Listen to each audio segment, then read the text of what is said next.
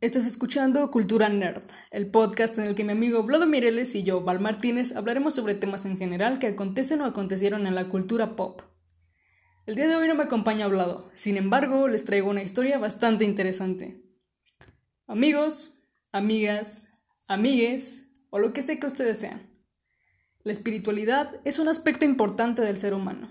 Cada quien puede creer en lo que quiera creer. Existen muchas religiones y formas de ser espiritual. Pero el día de hoy les traigo la palabra del monstruo espagueti volador. Y agreguen efectos de sonido en su cabeza porque yo no tengo presupuesto para eso. Claro que no.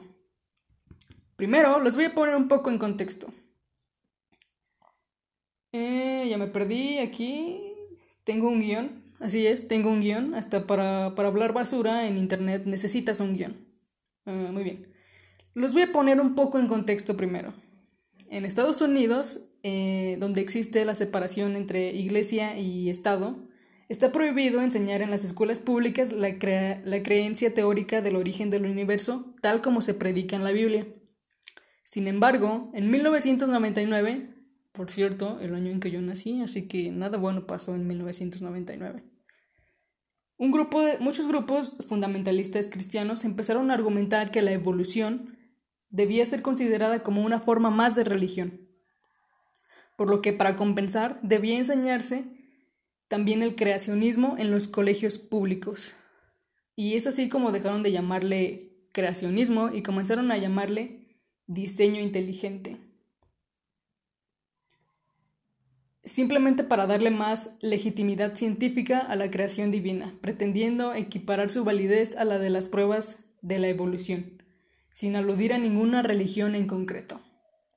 Básicamente la teoría del diseño inteligente nos dice que la evolución existe, pero que no se lleva a cabo mediante selección natural.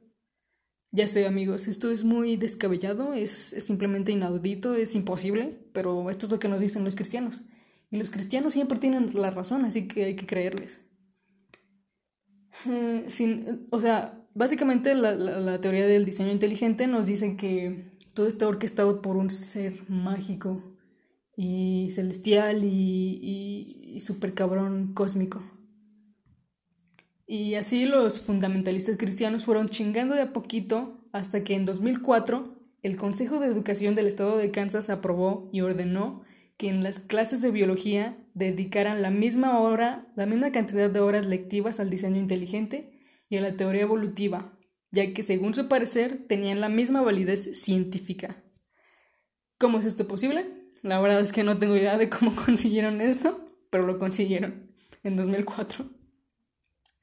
Y yo solo me puedo imaginar a los alumnos todos confundidos estudiando las dos teorías al mismo tiempo y a los profesores evitando cualquier tipo de pregunta en el que estas dos teorías se, ve, se vean contradictorias entre sí.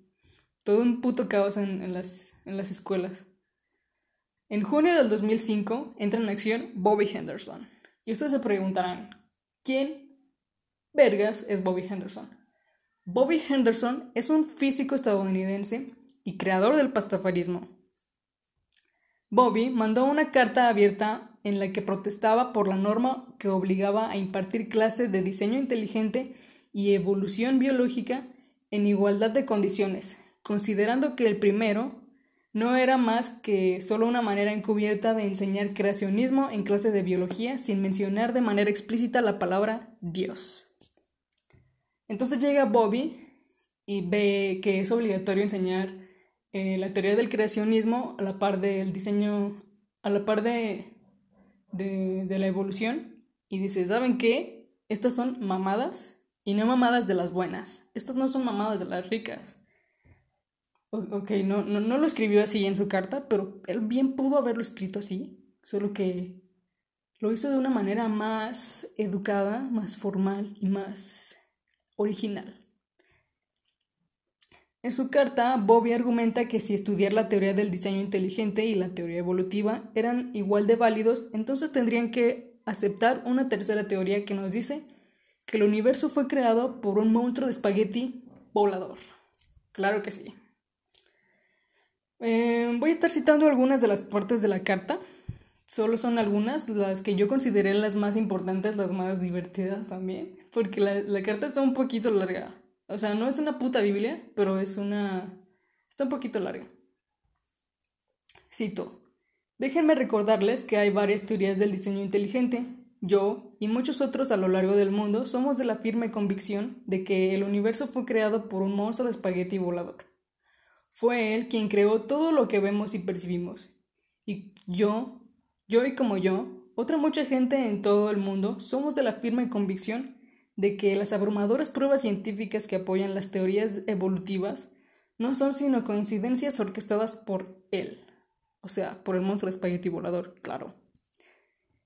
Bobby nos hace ver de una manera satírica y absurda lo que, la teoría del, lo que es la teoría del diseño inteligente, básicamente. Y es que me encanta, me encanta la manera en que este hombre protestó. Es simplemente genial. Y, y, o sea, es que es así, en efecto, la teoría del diseño inteligente nos dice que todo está orquestado por un ser superior a todo lo que conocemos, como ya dije, un ser celestial, super cabrón. Eh, que las pruebas científicas que respaldan la teoría, la teoría evolutiva, como fósiles y pruebas de carbono 14, están ahí porque un ser supremo las ha puesto ahí y de esta manera engañarnos para que, para que nosotros creamos que la evolución existe, pero o sea, no existe. O sea, te dice que existe, te deja las pruebas como si mira, encuentra estas pruebas y vas a pensar que es evolución, pero no, en realidad soy yo, el ser supremo, super cabrón y celestial. Eso es básicamente lo que nos dice la teoría del diseño inteligente o creacionismo. Y es lo que Bobby Henderson trata de, de satirizar todo el tiempo y, y, derribar, pero de una manera muy genial, debo decir. De hecho, la teoría del creacionismo nos dice que los dinosaurios no existieron, que fue Dios quien, quien creó solo los fósiles hace menos de 10.000 años, pero dándoles un aspecto antiguo, por supuesto que sí, para que no sospecháramos nada. O sea, Dios hizo los fósiles, sí, no existieron los dinosaurios.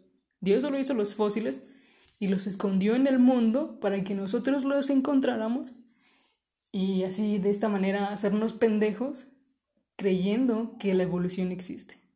¿Lo ven amigos? Todo, todo fue orquestado. Nos quisieron ver la cara de estúpidas y nos vieron la cara de estúpidas. Eso es lo que nos dice la teoría del diseño inteligente. Continuando con la cita de la carta de Bobby, estoy seguro de que se darán cuenta de lo importante que es que esta teoría alternativa se enseñe a los estudiantes. Henderson además agregó que esta teoría debía enseñarse a los alumnos vistiendo el, atuendo elegido por el monstruo de espagueti volador, que por supuesto era una vestimenta de pirata. Esta religión lo tiene todo. O sea, tan solo imaginen a los profesores vestidos de piratas con su parchecito aquí en el ojo y, un loro en, el hombro y, un Garfield y diciendo como de, ahora vamos a ver los piratas. estoy haciendo el ridículo, perdón. Seguimos con, con el tema mejor. Pero es putamente genial. Solo imaginen a sus profesores impartiendo clase vestidos de piratas. Muchos pagarían por ver eso. Deberían hacerlo. Deberían Deberían considerarlo seriamente. Cito. Es difícil resaltar lo bastante cuán importante es esto, o sea, que se vistan de piratas para enseñar el pastafarismo.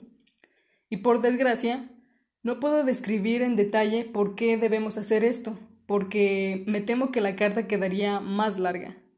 La explicación sencilla de esto es que él, o sea, el monstruo espagueti volador, se enfadaría mucho o sea, se enfadaría, el monstruo de espagueti volador se enfadaría si estos dudes no se vistieran de piratas para hablar de, del monstruo de espagueti volador. Es... Es genial. es putamente genial. Bobby es el puto amo. O sea, no, no hay otra palabra. Bobby, Bobby Henderson es el puto amo.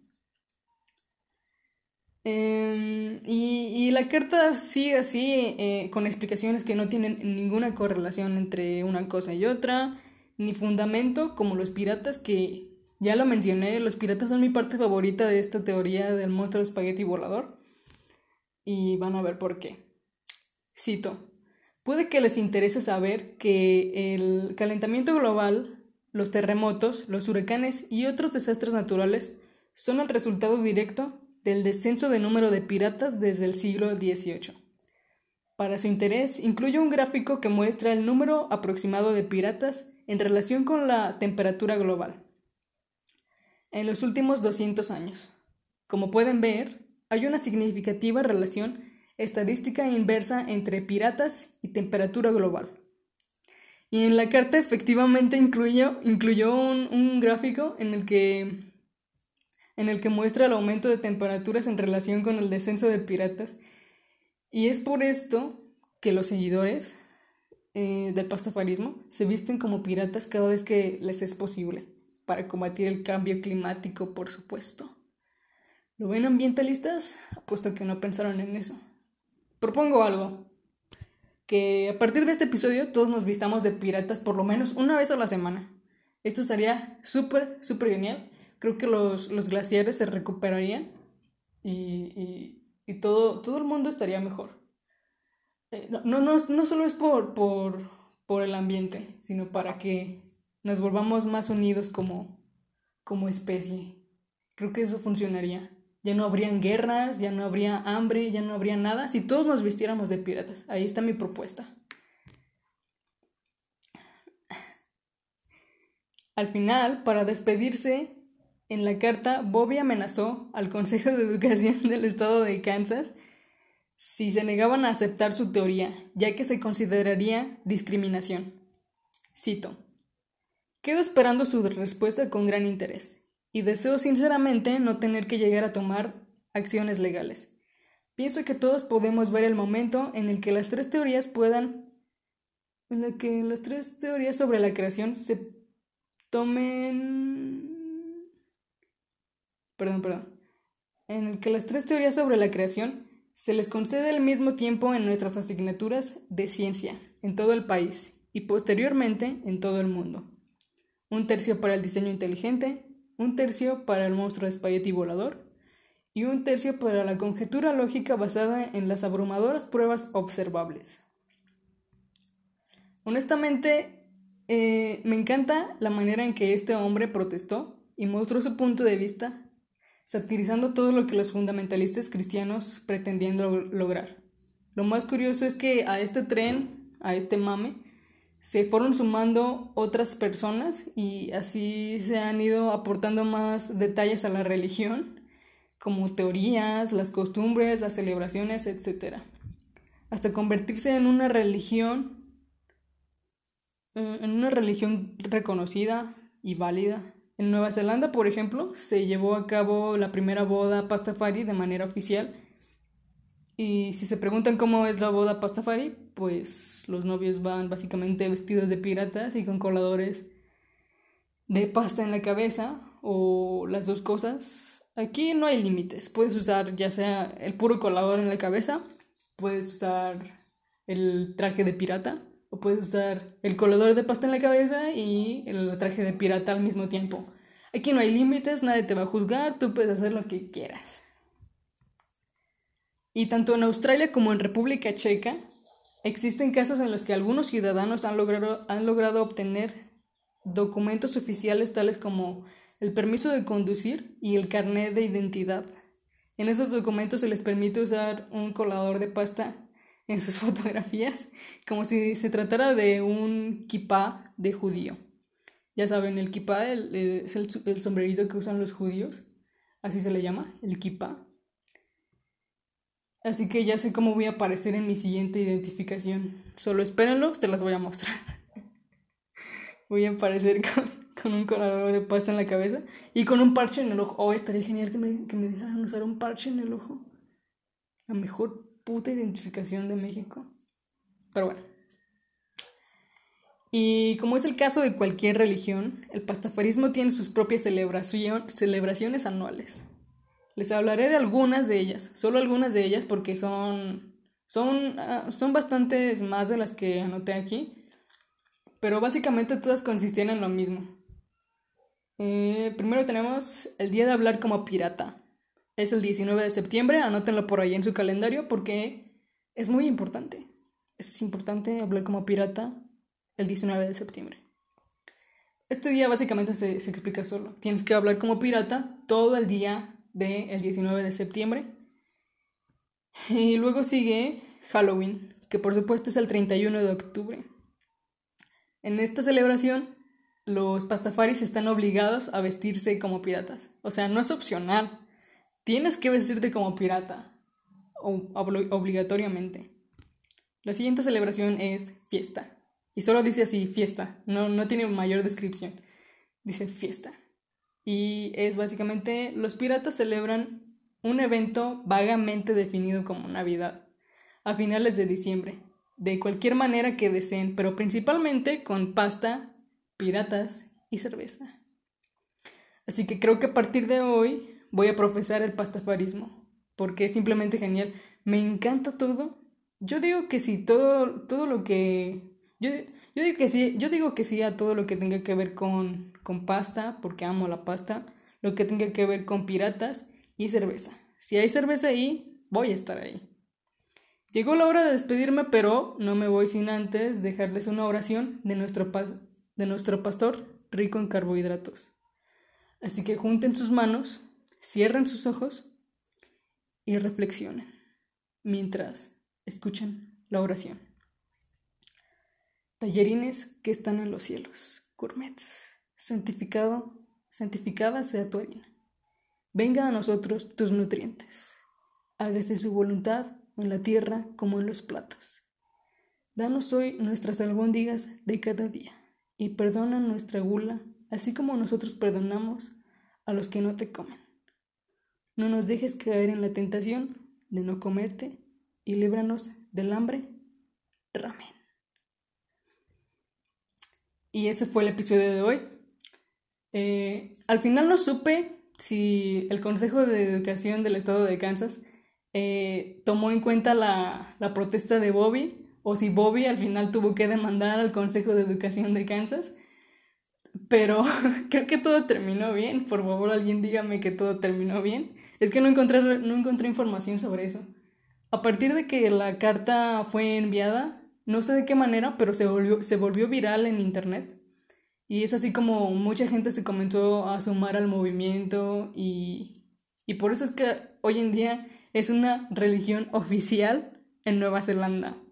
Y hay muchas, muchas personas que en otros países quieren que sea oficial y por esto es que hacen marchas para que, para que sea válida, para que sea oficial, para que la gente pueda usar coladores de pasta en la cabeza en sus identificaciones oficiales.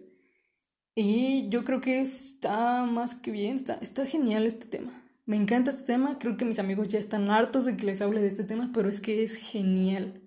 Es simplemente genial. Yo considero a Bobby Henderson un puto genio. Y pues nada, espero que les haya gustado el episodio. Ya sé que fue algo bastante corto, pero no tienen ni idea de cuánto me costó grabar este episodio porque me trabé un montón de veces. Pero creo que ha valido la pena. Espero que les haya gustado, como ya dije. Y nos vemos en el siguiente episodio. Ya sé cuál va a ser el tema. Y en el siguiente episodio sí me va a acompañar hablado. O espero que sí. Y, veremos qué tal sale. Eh, por mi parte sería todo. Así que... Hasta luego. Y recuerden rezarle al monstruo de espagueti volador. Adiós.